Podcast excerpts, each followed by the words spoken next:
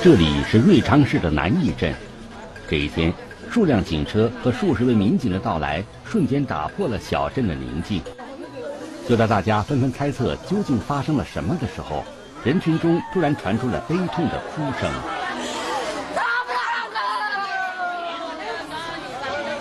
那么，这里到底发生了什么？哦，幺幺零，我这里有出了点事，你赶赶紧过来给我查一下，赶看一下。幺零，请讲。就是那呃南一的，南一就是那个学校旁边的，不知道是怎么回事，一个小孩子十五岁烧烧死了，不知道怎么样，你们来过来看一下。十五岁的小孩烧死了，男的女的？女的。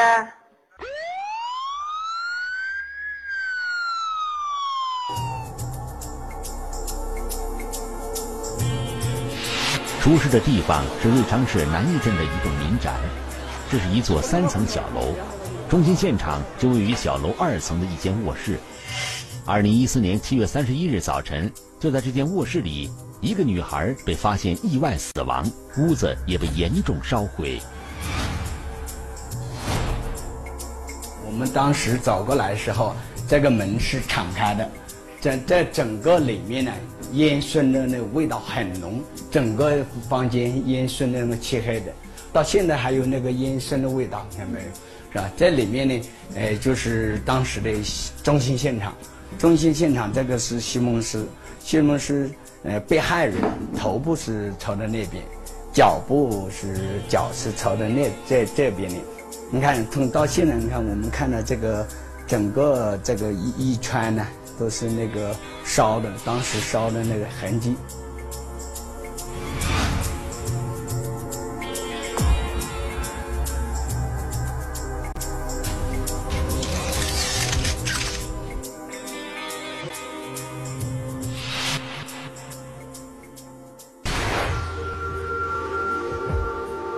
出事的女孩名叫柯云，今年十五岁，是柯家三个孩子中的老大。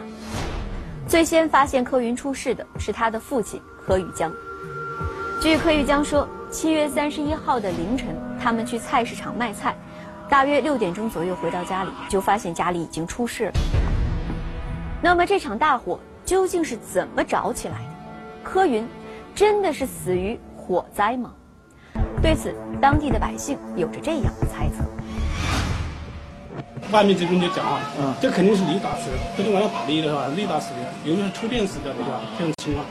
七月三十一号凌晨呢，那个时候呢，确实晚上那个响雷，其实镇上老百姓都被雷声那个惊醒，啊，所以第二天呢就普遍哦，这是被雷打死的。但是警方调查后发现。事情并不是大家猜测的这样，少女柯云的死，并不是一场意外，而是有人故意设计的结果。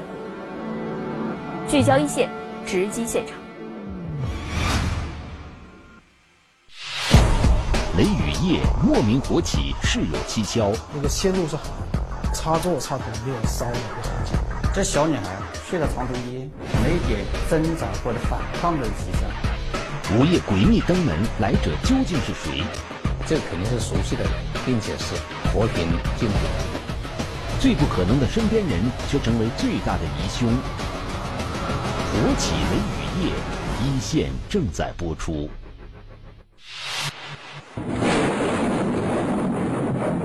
二零一四年七月三十一日凌晨，瑞昌市南义镇大雨倾盆，很多人在睡梦中被震天的雷声惊醒。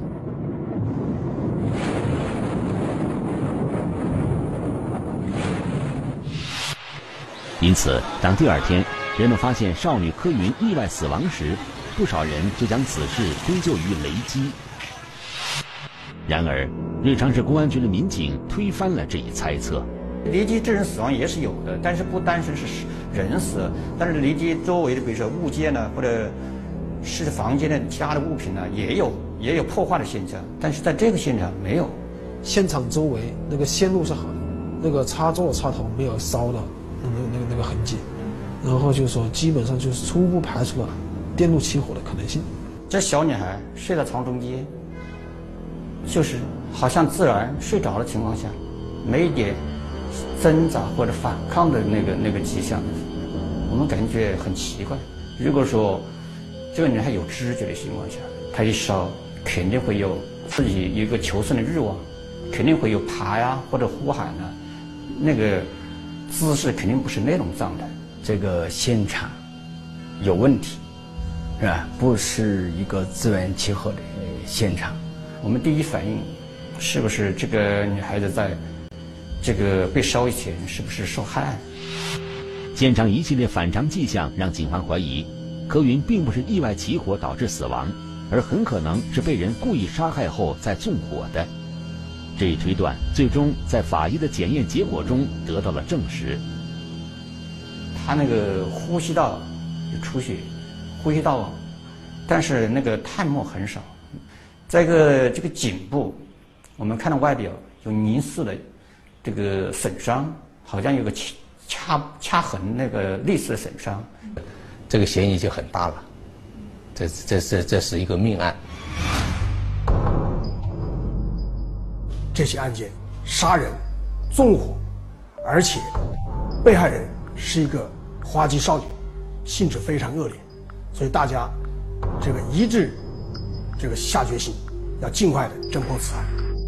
那么，究竟是谁会对年仅十五岁的柯云下此毒手呢？民警了解到，事发时柯云的两个弟妹也跟他在同一间卧室睡觉，两个小孩子会不会看到了些什么？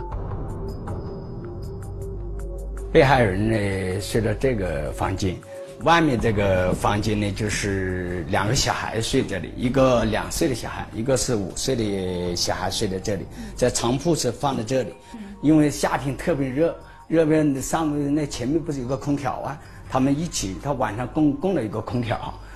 我们一直想办法，想从这个小孩这里突破，找了这个小孩幼儿园的老师，问了好几次。但是这个小孩太小了，当时可能吓到了，他什么都不知道，当时他肯定睡着了，无法从小孩子身上取得突破，民警多少有些失望。然而就在此时，现场勘查那边却有了重要发现，一系列痕迹检验结果显示，本案凶手进入现场的方式大有蹊跷。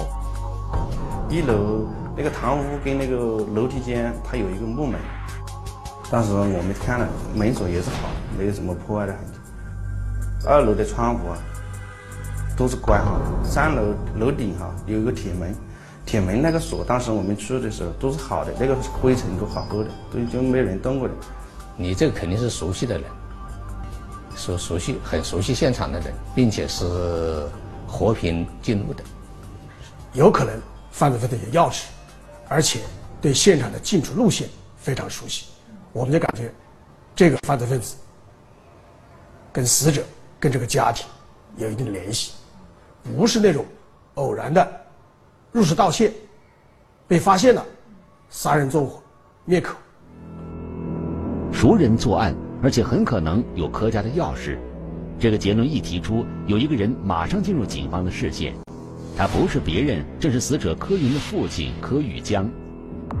民警之所以对柯宇江产生怀疑，是因为他们在调查时了解到了一个值得注意的信息：这个死者，这个女孩不是亲生的，是抱养的。因为说不是自己亲生的，有没有这可能性？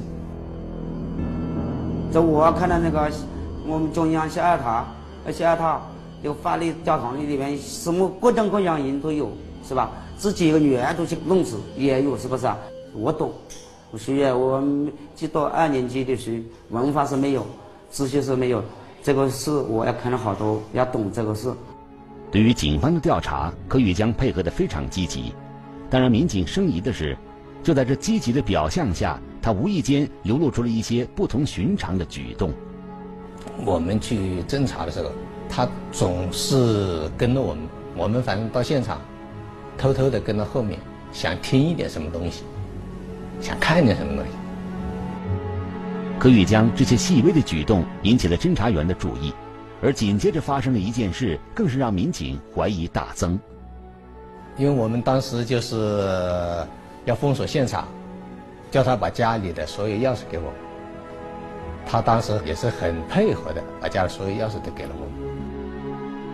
但是就是在一楼大厅有一个储藏室，哎，那钥匙没给我。我们发现以后，哎，这这个钥匙没没有？哦哦，他再把储藏室钥匙，储藏室钥匙打开以后，发现里面有汽油、柴油之类的。储藏室里发现的东西让民警心中一震。之前的调查证实，凶手是用汽油引燃的床垫，而现在柯宇江恰恰就对家中藏有汽油一事如此躲闪回避，这难道仅仅是巧合？就在此时，负责调查柯宇江在案发当天行踪的侦查员又反馈了一个重要情况：就在案发的七月三十一日，柯宇江的活动有些反常。那人回来稍微早一点。他这比平时好像要提前个个把小时回来。根据以往的规律，柯宇江从菜市场回到家中一般是在早上的八点钟左右，但是案发那天他却在六点就到家了，这该怎么解释呢？当时我们考虑到，是不是怕他这个两个另外两个小孩也被烧死？种种迹象表明，可以将身上疑点重重。为了彻底调查其作案可能。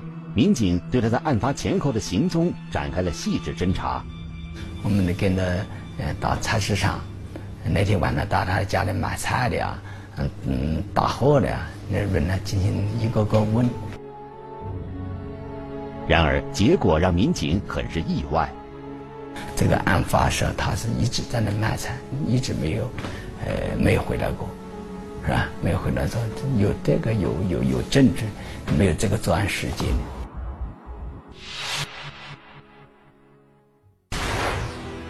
死者的父亲柯玉江的嫌疑被排除了，但是就在对他进行调查的过程中，一个新的情况引起了警方的注意。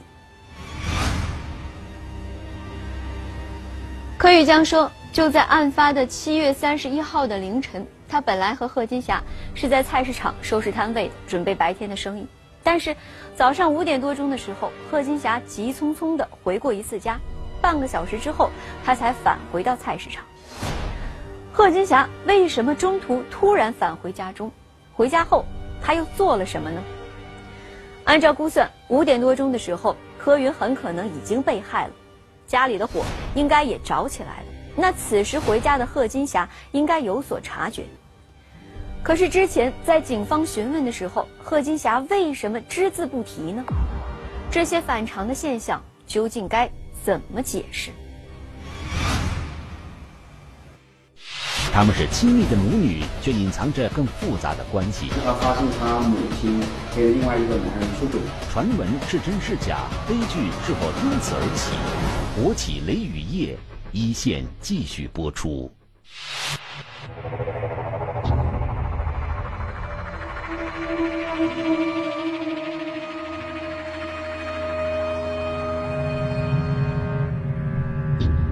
我那天两点四十起床。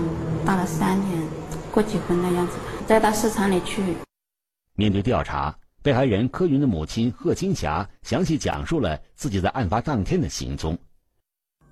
据贺金霞说，那天她是凌晨三点多到的菜市场，之后便跟丈夫柯玉江一起为菜摊的生意做准备。到了七点多钟的时候，这隔壁的女儿就叫我，说是她姐姐。吓着了，我就赶快跑回来了。一跑回来，我就我老我老公就在地下哭，我就肯定知道不是好事出事了家里。三点离家，七点回来，何金霞说，这就是他在案发当天的大致行踪。那么，柯玉江提到的他五点多回过一次家，又是否属实呢？面对询问，贺金霞承认确有其事。当时他之所以回家，是为取一样东西。那个德安一个客户要一篓咸蛋，他要咸蛋，我们咸蛋就把它放在这里，我把咸蛋拿了又又走了。何金霞解释说，咸蛋就放在一楼，因为客户要的急，他急匆匆的拿了货就立刻返回了菜市场，当时并没有察觉到家里有什么异常。我也没上楼去看，也没发现什么，门还是一样是关了的。贺金霞所说究竟是真是假？中途回家是否真如他所说，仅仅是为取货？没有注意到家中异常，究竟是他一时疏忽，还是另有隐情？怀着这种疑问，民警继续暗中对贺金霞进行着调查，而调查的一大重点便是他与养女柯云的关系。他养母呢，说不上好，也说不上不好，就是很平淡。然而，更深入的调查显示，也许在这平淡的表象下，这对母女间还隐藏着更细微、更复杂的关系。据调查，贺金霞和柯玉江结婚是在1992年，之后因为一直没有孩子，在1999年的时候，夫妻俩收养了柯云。虽然只是养女。但一到柯家，柯云就得到了父母，尤其是父亲柯玉江的百般疼爱。我们了解的一些情况，就柯金呢，当时是在城区买了一套房，买这套房子主要目的就是因为他的女儿要马上要要升高中，要要在城区读书。我那套一房子，他说好方便的是吧？那些现在装修把它一些大约七十万，不到八十万块钱。就这样。柯玉江夫妻俩带着柯云过着平淡温馨的生活，然而就在二零零九年，事情起了变化。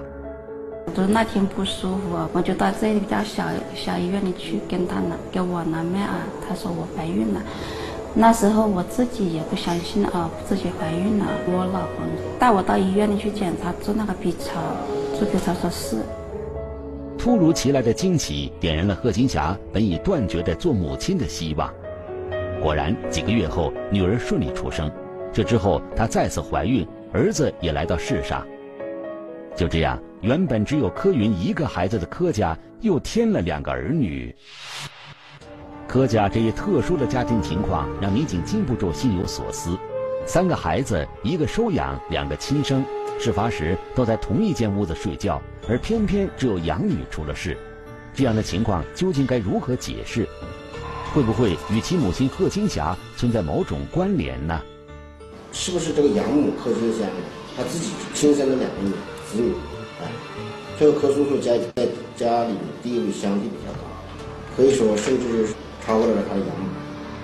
这个养母是不是为了防止柯叔叔以后感爱，或者对他亲生子女以及他本人不产生呃产生这种作案动？而就在此时，另一个更为重要的情况反馈了回来。据死者柯云的一名同学反映，柯云曾经和他说过一件和他母亲贺金霞有关的非常隐秘的事情，而这件事情与本案也许有着至关重要的联系。徐某向我们反映了一个重要情况，就是在案发前十五六天左右，柯某在 QQ 聊天时跟徐某讲过。要帮其父亲打官司，原因是他发现他母亲跟另外一个男人出轨的事情。这一新线索的出现让民警精神一振。如果此事属实，那么意味着何云同母亲贺金霞之间还隐藏着别的矛盾，而这将大大加重贺金霞的作案嫌疑。民警立即对此展开调查，果然发现了蛛丝马迹。根据我们了解到母亲。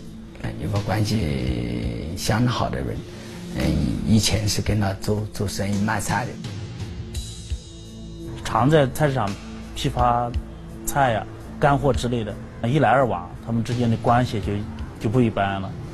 据查，此人名叫李红义，与贺金霞的关系已经持续了五年多。白天，呃，他们不会来往，但是晚上他会来。但是他这个做的很隐蔽，嗯，也不会让这个邻居看的。然而，民警调查发现，这段自以为隐秘的地下情，就在今年七月被柯云撞破了。他那天上去了，他一上去，可能就被我女儿就，我估计让他看见了。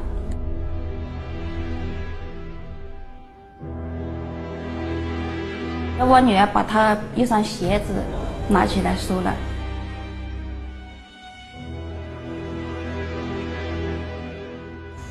我后来逼他睡觉了，等他关门睡觉的话，我就悄悄的就跑下来，跑下来我鞋子没看见的话，我就问他，问他妈妈，我说鞋子可能被你女儿拿走了。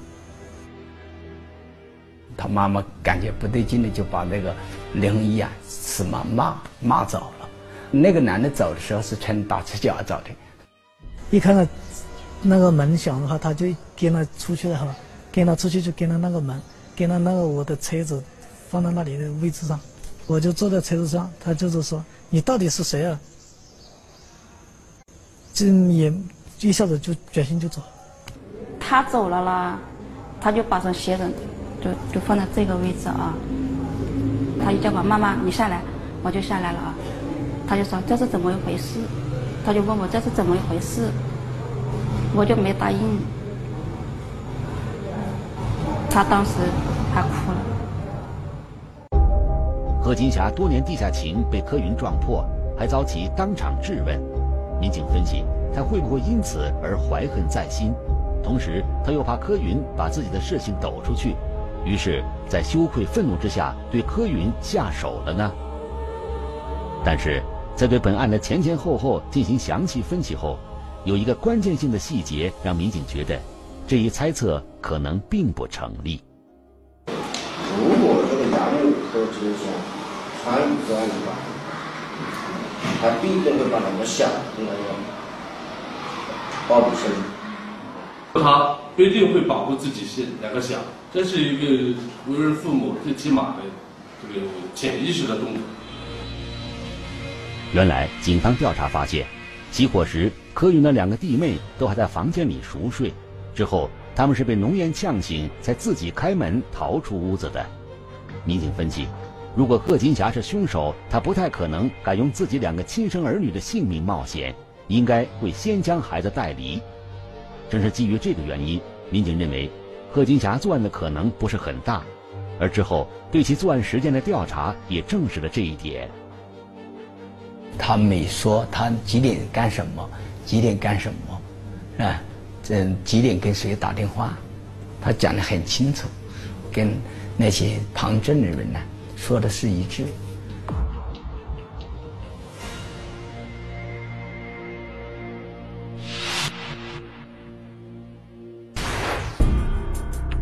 最有作案嫌疑的两个人都相继被排除了，案件的侦破工作没有多少进展。可就在这个关键的时候，被害人柯云的一位邻居向警方反映了一条重要线索。这位邻居说，在案发当天的凌晨，他曾经看到有一辆银白色的面包车在柯云家附近停留。这个情况让所有的侦查员都打起了精神，因为这辆面包车他们曾经在某个人的家里见过，并且这个人跟柯家还有着一定的关联。他曾经跟死者柯云发生过冲突，并且他对柯家的情况了解的一清二楚，甚至他还有可能有着柯家的门钥匙。这个人在早前警方的调查中就已经被纳入了警方的视线，而现在，警方更加有理由相信他身上的嫌疑最大，这个人就是他。一段不该开始的感情，一个无法控制的结局。不要吵，不要叫，这个女孩子就不听。火起雷雨夜，一线继续播出。这里是贺金霞的情人李红毅承包的养殖场，就是停在这里的这辆面包车引起了民警的注意。银色的银银白色的那个面的车。他是因为他自己是卖菜，他家里卖菜，他还养殖小龙虾，啊，就是主要是用来送货运货。李红义的车与出现在案发现场的面包车如此相像，在民警看来，这绝非巧合。而当他们赶到养殖场，准备对李红义进行二次问话时，他却不见了踪影。这个地方是他的养养殖的地方，这是他睡的工棚。我们赶到这里以后呢，他的那个。汽车啊，他有一个面的车就停在这里。停这里，我们把面的车打开看，嗯，面的车钥匙还在上面，上上面这个车子还是热的。通过这个分析啊，说明这个林宏义，呃，当时呃下车看到我们来的，下车就跑，可能跑到这个山里上面。这个人呢，做贼心虚，在我们那个那个大兵压境的情况下，他心慌了，这时候我们就把他这个嫌疑就锁定，锁定，集中精力来对他进行抓捕。然而，要在茫茫大山中抓捕嫌疑人，难度可想而知。他逃跑的方向呢，就是那个山里，还有这个湖泊，它很多湖岔，形成了很多小岛。如果我们去抓，老早可以看到我们过去，他从另外一面逃跑，我们根本跟不上。我们市公安局立即组织全市公安机关对他进行开展追捕。首先把出县城的卡口全部把它封死，然后我们动员他的家属，敦促他投案自首。二零一四年八月三日，在警方强大的压力下，犯罪嫌疑人李宏毅投案自首。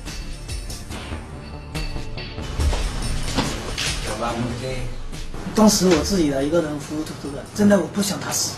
啊，那时候真的一个人好糊涂懵懵，一个人风文情情，不知道怎不知道那搞那些事情，不知道怎么搞。李宏毅承认，的确是他杀害了柯云。他现在最后悔的就是七月三十一日那个凌晨自己所做的决定。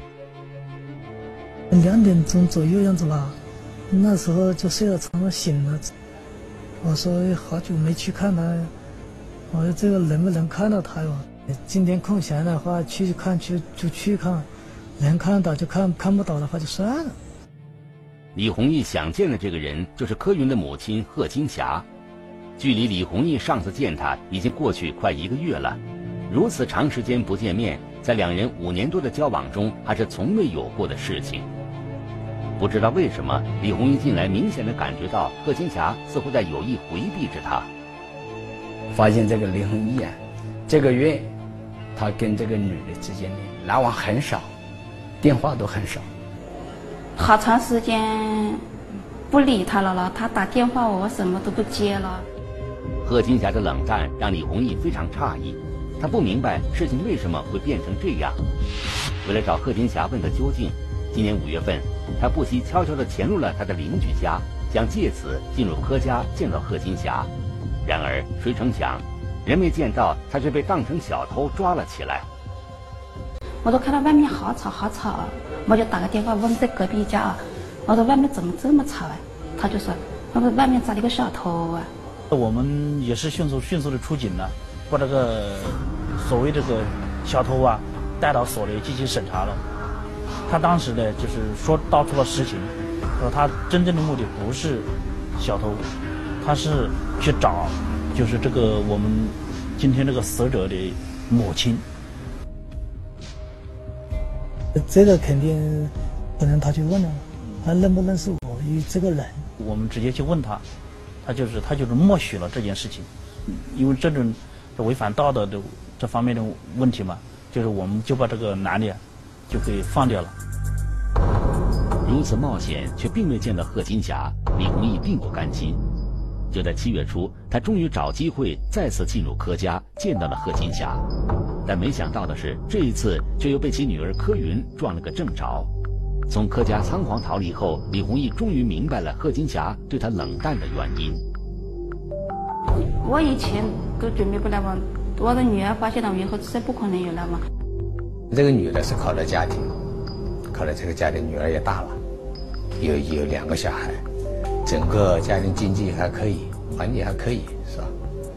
就想这个，应该说想重新开始，重新把这个家庭维护的好。然而，在李宏毅心里却并不想轻易放弃这段关系，因此，就在七月三十一日凌晨，他再次来到柯家。他不知道的是，这将是他人生最错误的决定。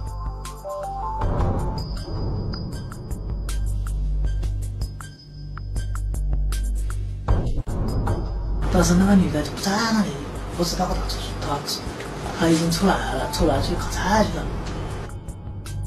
贺金霞竟然不在，李宏毅的希望一下子落了空。就在他准备离开的时候，意想不到的事情发生了。那那个女的呢，就发现了门有有人上去。什么？就发现了，发现我上去了。啊！就问是谁呀？他又没做声，那咳嗽都就起来了。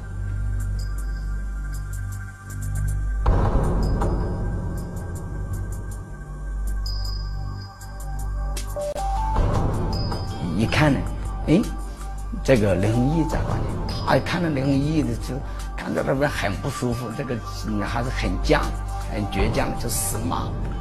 他一直一直在那叫啊，嗯、但我不要脸啊，什么东西啊。林红义当时呢，他呃感觉到怕的，因为声音很大，他怕旁边邻居听到了，他就不要吵，嗯，这不要叫，嗯，这个女孩子就不听。她一直就在叫，嗯，一开始我就把他那个那个那个嘴巴闷上，我我这里还有那个，嗯，这里还有点痕迹，嗯，呃，当时他手在扎着这个扎住这个扎了我的手，那个女孩子手就是抓他，抓了以后呢，他感觉这不不对劲，呃，他就从后面把那个女孩子这这这蒙了。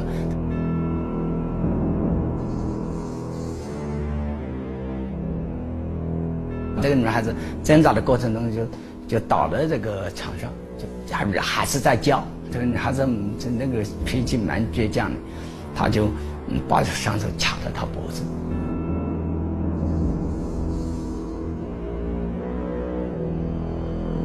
看着倒在床上的柯云，李弘毅彻底慌了。他快速逃回自己的车上，盘算接下来该怎么办。一跑下来，我说不要去逃，我把车子一打放。我车上还有，我车上还有那个汽油，一点一那一一个瓶子装的汽油。据他说是他每天那个铝厂的那个抽水用的那个几个汽油，我在想，哎呀，现在人都被他搞死了，他那可能井上有他的这个指纹或者怎么，他当时是这样想的。他说不对劲，我要把这个汽油拿过去，把那个颈部，嗯，给烧掉。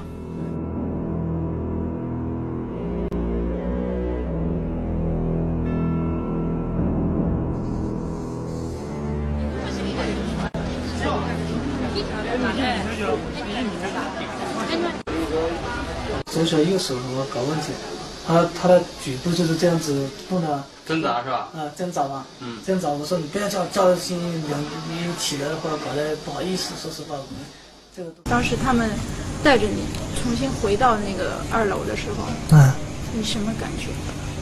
我只我只觉得自己真的这个事情，这个玩笑，这个真的开大了，知道吧？这个一下不小心的话，我真的冤了约了那天晚上不该来到这里，觉得很惭愧，做那个事情。看到和叔叔年纪差不多的孩子，心里头肯定难过了。我一天到晚他，他刚刚我们那个刑警大队就看一个女儿，就跟我女儿差不多一样大，一样长的，我心里好难受。一记，人家叫我走，一记走他想，因为是我女儿，为什么我这样希望是我女儿？已经让我女儿全部消掉，消，我不认识，所以我因为我女儿还没有死，我是这样，把这一种想法，我记得家里都是一样，我以为我女儿还没有死，所以我心里很难受。